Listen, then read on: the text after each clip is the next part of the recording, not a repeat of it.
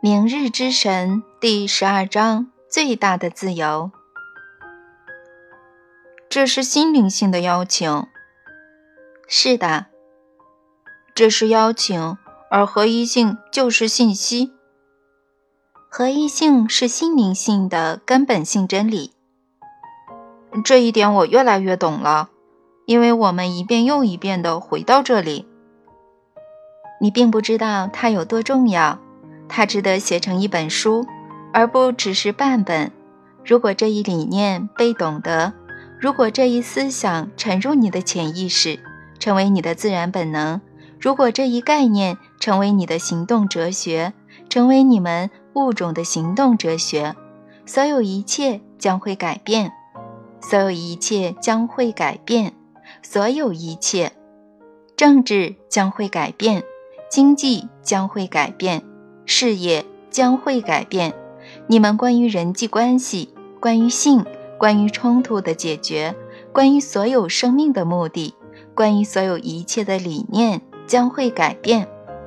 所以，这不是件小事，这不是说一次便可置之不理的事，这是件大事，它值得一遍遍的重复，值得一次次的重温。了无这一点，其他的问题就会迎刃而解。这有个七字诀，我们全是一体的。当你做下一次选择与决定时，体现它；当你采取下一次行动、制定下一个战略时，体现它；当你计划自己的收入目标，为你的员工确立薪资水平，为你的产品或服务定价时，体现它；当你走进作战室或董事会议室或卧室时，体现它。当你进入清真寺或犹太会教堂或基督教堂或佛教寺庙时，体现它。当你走过生命的每一刻时，体现它。以此，你将言传身教有关心灵性与明日之神的一切。我懂了，我真的懂了。合一性与所有生命的一体化是心灵性的基本原则。而这一原则运用在日常生活中，则可作为价值观。我懂了。还有其他我应该知道的基本原则吗？无需性。无需性。在心灵性的时代，你们将感悟到，明日之神是无需的。实际上，这是昨日之神与明日之神的第七大差别。七，明日之神是无需的。要慎重理解这个词，因为我用它来表达两层意思，你一定都要看到。首先，我在说，你们将体验到的神根本没有任何需要，因此神将是无需的。其次，我在说，你们将体验到你们不需要神，在心灵性的时代，你们将不再把自己看作有需要的生命。将不再为了得到援助和恩惠而祈求于万能的神，所以神将是无需的。在与神合一里，你说需要的幻觉是人类的十大幻觉之首。是的，它的确是，它是其他所有幻觉赖以存在的基础，它是十分强大的幻觉。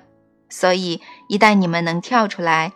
能从旁看穿这种幻觉，你们将开始一种全新的生活。你将进入一个新世界，想象一个神没有任何需要，你们不需要神的世界。想象一个你们可以真心说你们觉得什么也不需要的世界。这对我来说真是很难，这真是难以理解，难以置信。我能理解神没有任何需要。但我无法理解，我怎么能没有需要呢？而且我必然觉得我需要神。我现在与你进行这场对话，就是因为我需要答案。好吧，那就一个一个说。我们先说第一个问题：你能理解神无任何需要吗？是的，当然能。神是至高无上的存在，是天地万物的创造者。神还会需要什么呢？你们的拥戴呢？你们的忠诚呢？你们的臣服呢？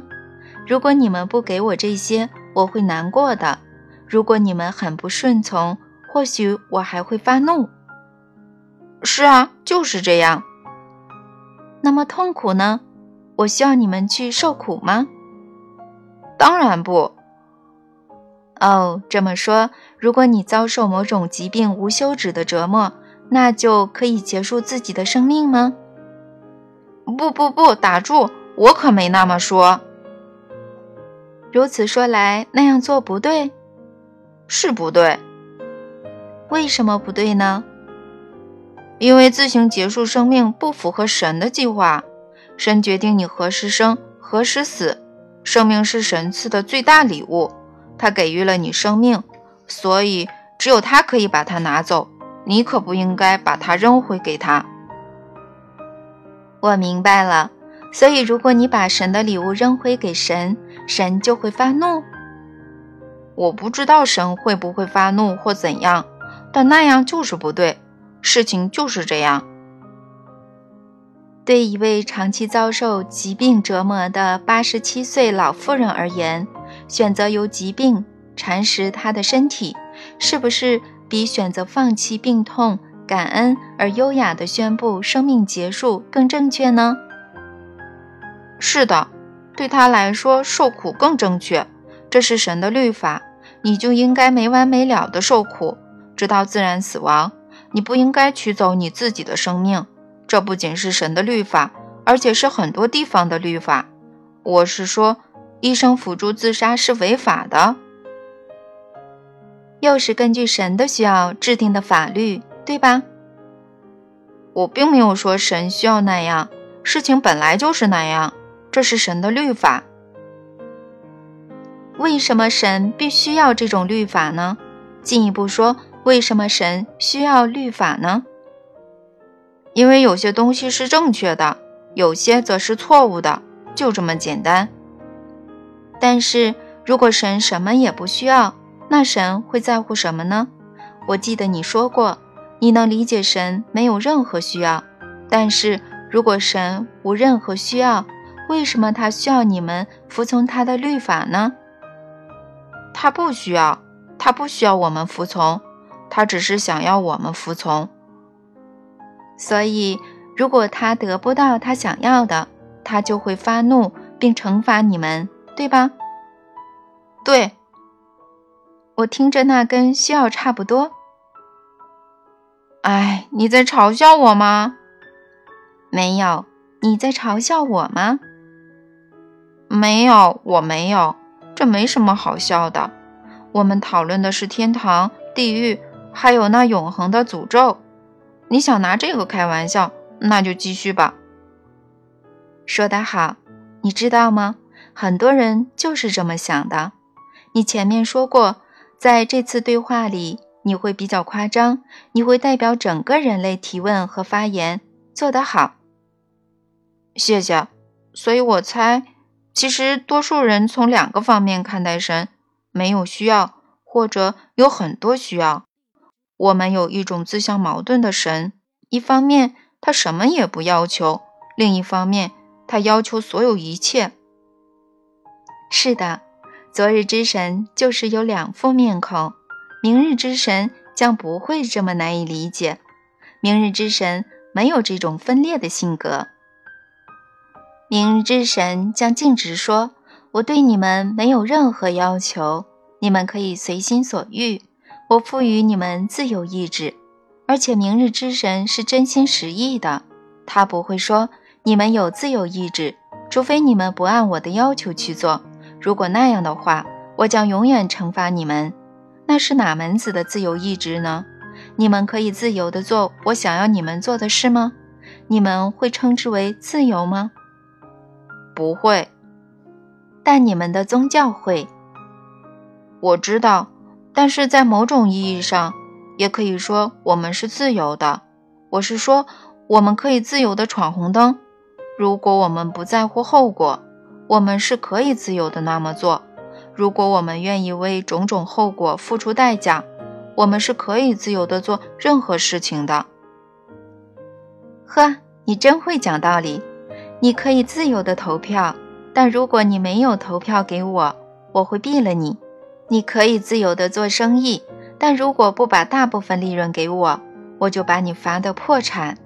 你可以自由的发表言论，但如果你所说的不合我意，我会把你投入监狱。没问题，你有自由意志，对吧？